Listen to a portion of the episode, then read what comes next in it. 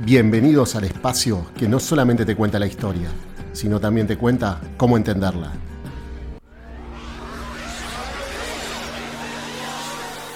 Bienvenidos al espacio del mañerista. Muy buenas a todo el mundo, mi nombre es Damián Cuaglia, esto es el episodio 7 del espacio del mañerista. Pueden encontrarme en las redes sociales, en Instagram soy Deku Fotógrafo y en Twitter soy el mañerista y en Twitch también pueden encontrarme con el mismo nombre. El tema que hoy nos convoca es eh, la figura de Napoleón Bonaparte. Pero no voy a centrarme en su vida, en sus logros, en sus fracasos y demás, sino lo que voy a centrarme principalmente es en las alianzas que le tocó enfrentar. O sea, vamos a hablar de las guerras napoleónicas en Europa. ¿Qué son las guerras napoleónicas? Las guerras napoleónicas son los enfrentamientos que tuvo Francia, el imperio francés, con Napoleón a la cabeza, contra el resto de las potencias europeas. Estos enfrentamientos se desarrollaron entre el año 1792 y 1815. Son más de 20 años de guerras constantes, a veces con el protagonismo de Austria, a veces con el protagonismo de Gran Bretaña, otras veces con el protagonismo ruso, pero siempre en constante eh, guerra. ¿Por qué? Por las políticas expansivas que tenía Napoleón. El sueño napoleónico era unificar toda Europa bajo el imperio francés. Y esto le resulta imposible después, lógicamente. Pero vamos a adentrarnos paso a paso cómo se fueron dando cada una de estas alianzas antinapoleónicas que se fueron formando hasta finalmente, después de siete intentos, poder derrotar definitivamente a Napoleón. La primera de estas coaliciones va a ser a partir del año 1792 y va a durar hasta el año 1797. Pero vamos a ubicarnos un poquito en contexto primeramente. ¿En qué estaban las potencias europeas? Acá lo que cabe destacar en primer lugar es que Rusia se encontraba en guerra con el Imperio Otomano, una de las tantas guerras ruso-turcas que vamos a tener durante este siglo, y también junto con Rusia estaba colaborando Austria, Austria tampoco tenía la situación tan fácil, porque por un lado se encontraba en guerra con el Imperio Otomano, como bien recién les decía, por el otro lado tenía dificultades con Francia y a la vez se enfrentaba a una sublevación en los Países Bajos austríacos, que esto sería como la Bélgica austríaca, para llamarlo de alguna manera. Por lo tanto, la situación tampoco era sencilla para Austria. Y también cabe destacar lo de Polonia. Polonia, cuyo vasto territorio venía a ser mutilado o repartido entre Prusia, Austria y Rusia, buscaba recuperar parte de ese territorio, que es principalmente la Galicia. Precisamente frente a este escenario caótico, el que va a tratar de aprovechar la situación va a ser Prusia. ¿Qué es Prusia? Prusia es uno de los principales estados alemanes va a ser el estado bajo el cual se va a formar lo que después se va a conocer como el imperio alemán. ¿Qué es lo que buscaba Prusia en realidad? Prusia lo que buscaba era ocupar los territorios de las ciudades de Danzig y Thorn en Polonia. Y por ello va a aprovechar toda esta confusión, como bien les decía, para amenazar a Austria. Y la situación se tensa, y mucho para evitar precisamente una guerra entre Austria y Prusia, quien va a intervenir va a ser el primer ministro de Gran Bretaña, William Pitt, o Pitt el Joven, que precisamente todavía este apodo sigue vigente porque fue el ministro más joven que tuvo alguna vez eh, Inglaterra en su historia. Gran Bretaña lo que va a hacer en esta mediación es apoyar a Austria y a Prusia que no va a contar con el apoyo de Gran Bretaña para declararle la guerra a Austria, le van a quedar dos opciones principalmente. Ir sola a la guerra o firmar la paz con Austria. Finalmente Prusia decide dejar de lado sus políticas antiaustríacas y va a firmar un acuerdo con Austria. Este acuerdo se va a refrendar en la conferencia de Reichenbach de 1790. En esa conferencia lo que se acuerda es que Austria va a abandonar a Rusia en la guerra contra el Imperio Otomano y en compensación Gran Bretaña y Prusia se comprometen a la restauración de la dominación austríaca en Bélgica. como consecuencia precisamente de la conferencia de Reichenbach, nos vamos a encontrar con que en septiembre de 1790 se firma el armisticio austro-turco y en diciembre tropas austríacas van a entrar en Bruselas y una conferencia en la ciudad de La Haya va a reconocer oficialmente la restauración austríaca en Bélgica. Se puede decir tranquilamente que la mediación de William Pitt fue un exitazo total. ¿Por qué? Porque por un lado impidió la guerra entre Austria y Prusia, por el otro lado los obliga a colaborar a ambos en contra del proceso revolucionario francés, esto ya lo vamos a ver ahora en un ratito, y por último va a mantener la Bélgica de Austria como un estado tapón contra la expansión francesa. Por otro lado, en detrimento de esto, se van como a enfriar las relaciones entre Prusia y Gran Bretaña y por último Polonia, que es la más perjudicada en todo esto, no va a recibir la Galicia como lo pretendía. En este contexto nos resta hablar de Francia. ¿Qué sucedía en Francia mientras tanto? Bueno, mucho de esto ya lo hablé en el primer episodio del Espacio del Mañerista. Ahí van a encontrar mucha info sobre la Revolución Francesa.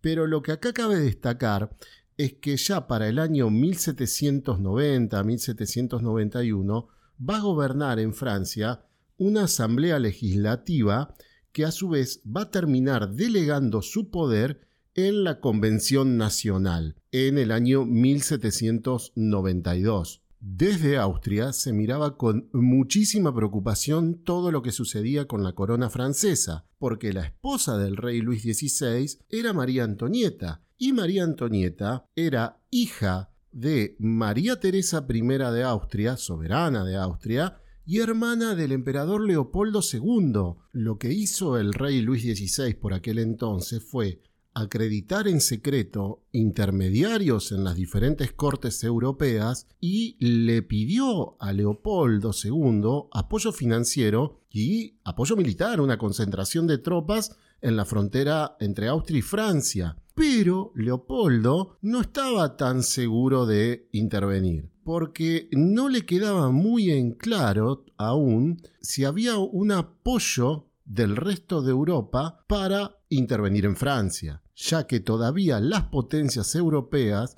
se encontraban como muy preocupadas por la cuestión oriental. La cuestión oriental es eh, precisamente la cuestión que va a afectar a las guerras entre Rusia y el Imperio Otomano principalmente. Hay un hecho determinante que va a ser el que va a terminar de definir a Leopoldo en la decisión de conformar una alianza contra Francia. En junio de 1791, el rey Luis XVI y su esposa María Antonieta son descubiertos en la ciudad de Varens queriendo huir hacia Austria. Esto además de generar muchísimo descontento en la población francesa, va a preocupar muchísimo a Austria porque no solo son descubiertos, sino que son detenidos y encarcelados. Por lo tanto, para Austria no queda otra opción más que intentar conformar una coalición que termine con el gobierno revolucionario francés. Es así que Leopoldo II de Austria, junto con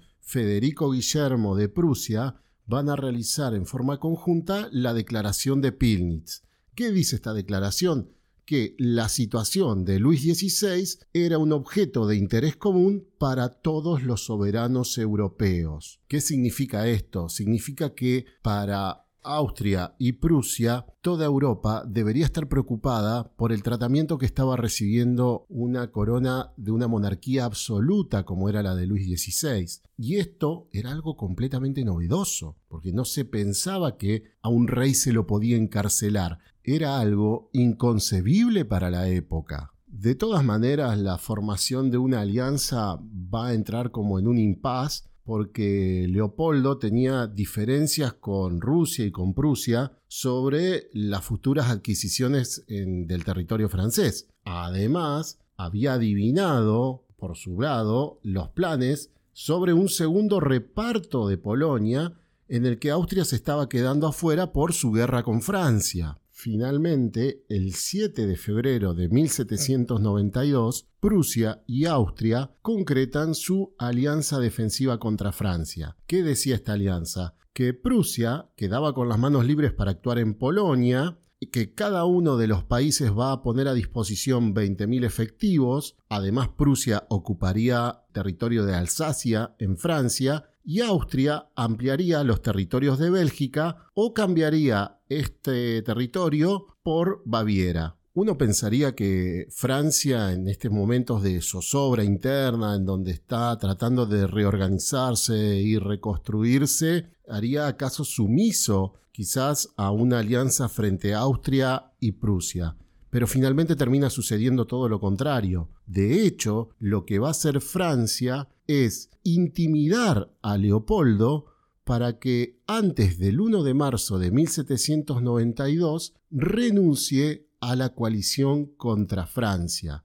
Ahora fíjense qué loco todo, porque precisamente el 1 de marzo de 1792 muere Leopoldo y asume Francisco II. Francisco II rechaza de plano el ultimátum francés y además sostiene que va a desmovilizar sus tropas si Francia acepta las demandas realizadas por los príncipes de Alsacia, demandas que tienen que ver con sus privilegios de nobleza principalmente. Y como segundo punto, le exige a Francia que le restituya los territorios de Aviñón al Papa, que apenas iniciada la revolución, estos habían sido expropiados. Aquí cabe aclarar que Austria y Prusia no van a ser los únicos miembros de la coalición. También están Cerdeña, Holanda, España, Portugal, Nápoles, la Toscana, los estados pontificios y también Gran Bretaña. Pero ¿cómo se van sumando cada uno de estos estados en esta coalición? El primer caso que vamos a ver va a ser el de España. ¿Qué pasa con España? Desde 1788 allí gobernaba el rey Carlos IV, que tenía vínculos dinásticos con los Borbones de Parma y Nápoles. Por lo tanto, era un aliado de Francia, porque ya había firmado pactos de familia en el año 1761. Cuando te digo que era aliado de Francia, es que era aliado del rey Luis XVI, no del gobierno revolucionario. A la vez, la hija de Carlos IV, Carlota, estaba casada con el príncipe Juan de Portugal, que gobernó desde 1792 y termina siendo regente en 1799. Bueno, pero ¿qué va a pasar para que España se sume a la coalición? En el año 1790, más precisamente en mayo, la Asamblea Nacional Constituyente de Francia va a dejar sin efecto el pacto de familia, que el que hablábamos recién, porque no va a ayudar a España contra Gran Bretaña por un incidente que van a tener ambos en California, sí, en California, en Estados Unidos. Carlos IV va a invocar la ruptura del pacto de familia para ingresar a la coalición y también aprovecha la ocasión para apropiarse de la parte eh, francesa de Santo Domingo en el Caribe. Portugal también se va a adherir a la coalición, más que nada por los fuertes vínculos que compartía con España, como recién acabamos de ver, y la influencia que Gran Bretaña ejercía sobre el reino de Portugal a la vez. Por su parte, Gran Bretaña se sentía bastante segura porque tenía a su favor eh, la separación del Canal de la Mancha con Francia, pero lo que va a pasar es que Francia va a ocupar lo que sería la actual Bélgica y esto va a traer problemas de abastecimiento para Gran Bretaña. Además de amenazas que van a lanzar los jacobinos sobre Irlanda para llevar allí la revolución. Eso sería como llevar la revolución al patio trasero de Gran Bretaña. Esto realmente alarmó a los ingleses. Entonces, al ver que los franceses permanecían en Bélgica, en 1793 Gran Bretaña decide intervenir en Holanda, lo que en ese momento se llamaba las Provincias Unidas de los Países Bajos. Finalmente, el primero de febrero de 1793, la Asamblea Nacional de Francia le va a declarar la guerra a Gran Bretaña y a Holanda. En cuanto a otra de las grandes potencias que también va a participar de esta coalición va a ser Rusia, pero con un rol mucho menos activo. A ver, Catalina II se suma a la coalición, pero no participa en acciones militares.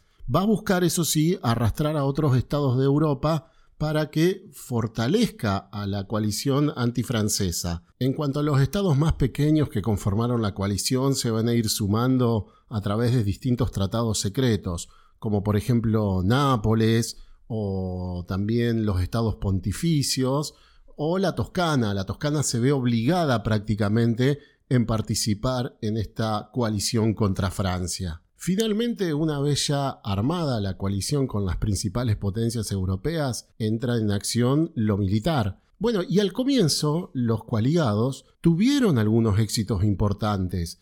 De hecho, llegaron hasta Verdún, que es un poblado a 100 kilómetros de París, y de ahí en adelante el ejército francés comienza a revertir la situación. Sobre todo aquí se va a destacar el hecho de la batalla de Valmy, el 20 de septiembre de 1792. Francia, a través de esta victoria en, esta batalla, se va a expandir a Saboya, a Niza y sobre la margen izquierda del Rin y también Bélgica. En el Discord yo le voy a mostrar después los mapas que corresponden precisamente a esta expansión francesa. Cabe destacar un hecho sobresaliente en medio de esta guerra, que fue la decapitación de los reyes de Francia, de Luis XVI y de su esposa María Antonieta, lo cual preocupó muchísimo a las potencias europeas. Y Francia, a partir de ese hecho, se ve invadida en todas sus fronteras. Por un lado, Austria habría recobrado ya Bélgica y junto con Prusia invaden eh, la provincia de Alsacia, España cruza los Pirineos y Gran Bretaña se apodera del puerto de Tolón, al norte de Francia. Ante esta ofensiva coaligada, lo que va a hacer Francia es convocar a todo el pueblo para conformar un ejército nacional, algo totalmente nuevo. Este ejército nacional va a contener a los austríacos y a los prusianos, va a rechazarlos a los austríacos y a los ingleses en el norte y también van a expulsar por el sur a los españoles. Los éxitos de la revolución van a obligar a los prusianos a abandonar la lucha, de hecho, y en 1795 va a firmar con Francia la paz de Basilea. ¿Qué es lo que se acuerda en esta paz de Basilea? Bueno, en primer lugar, va a reconocer a Francia la ocupación de los territorios renanos al oeste del río Rin. Estos después ya lo van a ver en algún mapa en el Discord, no se preocupen. Por el otro lado, Federico Guillermo va a colocar bajo su mando la Alemania del Norte, incluyendo Hannover. Y por último, el Rin va a dividir a Prusia y a Francia y desde aquí va a comenzar el proceso de desmantelamiento de lo que se conocía hasta ese momento como el Sacro Imperio Romano Germánico, que finalmente va a ser destruido por Napoleón en el año 1806. España, por su parte, también se va a sumar a la paz de Basilea y va a recuperar los territorios que fueron ocupados por Francia. A cambio, lo que va a hacer es entregar la parte española de Santo Domingo, en el Caribe. Entonces ya tenemos el primer tratado de paz de estas guerras napoleónicas, que es la paz de Basilea. Un segundo tratado de paz va a ser el Tratado de la Haya de 1795. ¿Por qué? Porque Holanda queda completamente descolocada después de ver que Prusia firma la paz con Francia. Lo que va a firmar Holanda en ese Tratado de la Haya de 1795 es que Francia va a anexionar territorios y además va a imponer reparaciones muy duras. Holanda se va a transformar en la República de Batavia y el rey Guillermo de Orange no va a tener otra opción que huir, no sin haber entregado antes todas las colonias de los Países Bajos a Gran Bretaña. Por último, Cerdeña y Nápoles también se van a ver obligadas a firmar la paz con Francia. Si bien yo acá les nombré varios tratados de paz, lo cierto es que en la generalidad no reinaba la paz absoluta en Europa, porque había mucha incertidumbre respecto a todo lo militar, a ver, en 1796, después de todos estos acuerdos de paz, Napoleón, por ejemplo, va a iniciar eh, su campaña sobre Italia y va a tratar de contrarrestar el poder del Papa. Va a contar con el apoyo de los sardos, que los sardos se van a separar de Austria y finalmente, finalmente en mayo de 1796, se firma la paz de París en la cual se le cede Saboya y Niza a Francia. Parma, Módena, Nápoles, también van a firmar otros armisticios y la Santa Sede también firma la paz con Francia en Bolonia. Así, Francia va a consolidar su posición en Italia, favorecida principalmente por la neutralidad de Prusia, ya que Prusia ya había firmado la paz con Francia. En el año 1797, después de que Napoleón ya había firmado la paz con Prusia, ya había consolidado su posición en Italia, lo que va a hacer es firmar la paz con Austria, que esta paz se va a llamar la paz de Campofornio, en donde Francisco II, emperador de Austria, le va a ceder los Países Bajos austríacos a Francia, que son Bélgica y Luxemburgo. Venecia va a ser dividida entre Austria y Francia, y Austria va a terminar reconociendo dos países creados por Francia, dos países satélites en Italia creados por Francia, que van a ser la República Cisalpina y la República de Liguria. Austria también le va a reconocer a Francia la orilla izquierda del río Rin y entregaba Lombardía. También Francia se va a hacer de la isla de Corfú y otras islas jónicas que están en el mar Mediterráneo. Entonces ya tenemos la paz firmada con casi todos los países de Europa, menos con Gran Bretaña. Gran Bretaña queda sola enfrentando a Francia, totalmente aislada. William Pitt lo que va a intentar es negociar la paz, pero termina fracasando por la desconfianza que hay entre ambas partes. De hecho, como les decía, después de, esta paz de Campofornio, Gran Bretaña queda aislada y va a tener que esperar la formación de una segunda coalición contra Francia. Entonces podemos llegar a decir de que el desarrollo de los acontecimientos fue un éxito para Francia, que termina firmando tres tratados de paz, el de Basilea, el de La Haya y la paz de Campofornio, en el cual se ve consolidada su posición en Europa, termina teniendo más territorio del que tenía antes y se levanta como potencia para el resto de los países europeos, a pesar de ser un gobierno revolucionario y en estado de formación aún. Porque esto también me parece muy importante destacar. La forma de gobierno francesa, dentro del esquema revolucionario, va a ir alterándose con una velocidad impresionante en estos años. Pasamos, primero, de la Asamblea Legislativa de 1789, pasa a conformarse una Asamblea Nacional Constituyente. De esa Asamblea Constituyente vuelve a conformarse una Asamblea Legislativa. Después de eso se conforma una Convención Nacional y por último termina asumiendo un directorio, el cual va a ser depuesto por el mismísimo Napoleón Bonaparte a través de un golpe de Estado. El episodio que sigue vamos a seguir viendo las coaliciones contra Francia, quizás ya la segunda, la tercera no nos va a llevar tanto tiempo como esta primera coalición, pero vamos a ir viendo los cambios que se van suscitando en Europa y cómo los tratados de paz que van favoreciendo a la expansión del imperio francés por todo el territorio europeo. Espero que les haya gustado mucho esta primera parte, este episodio número 7. Los espero la semana que viene. Mi nombre es Damián Cuaglia. En las redes sociales pueden encontrarme como en Instagram como DQ Fotógrafo. En Twitter soy el Mañerista y en Twitch también me van a encontrar como el Mañerista. Hago streams todos los miércoles. Si se quieren sumar a la comunidad del Discord también son bienvenidos, bienvenidas. Yo les dejo el link acá en la descripción del episodio. Y bueno, no queda más que despedirme. Les dejo un abrazo enorme, muchísimas gracias por su atención. Nos vemos en el octavo episodio de esto que es El Espacio del Mañerista. Saludos. Hasta aquí llegó El Espacio del Mañerista. Nos encontramos la semana que viene con un nuevo episodio y muchísimas gracias por su compañía.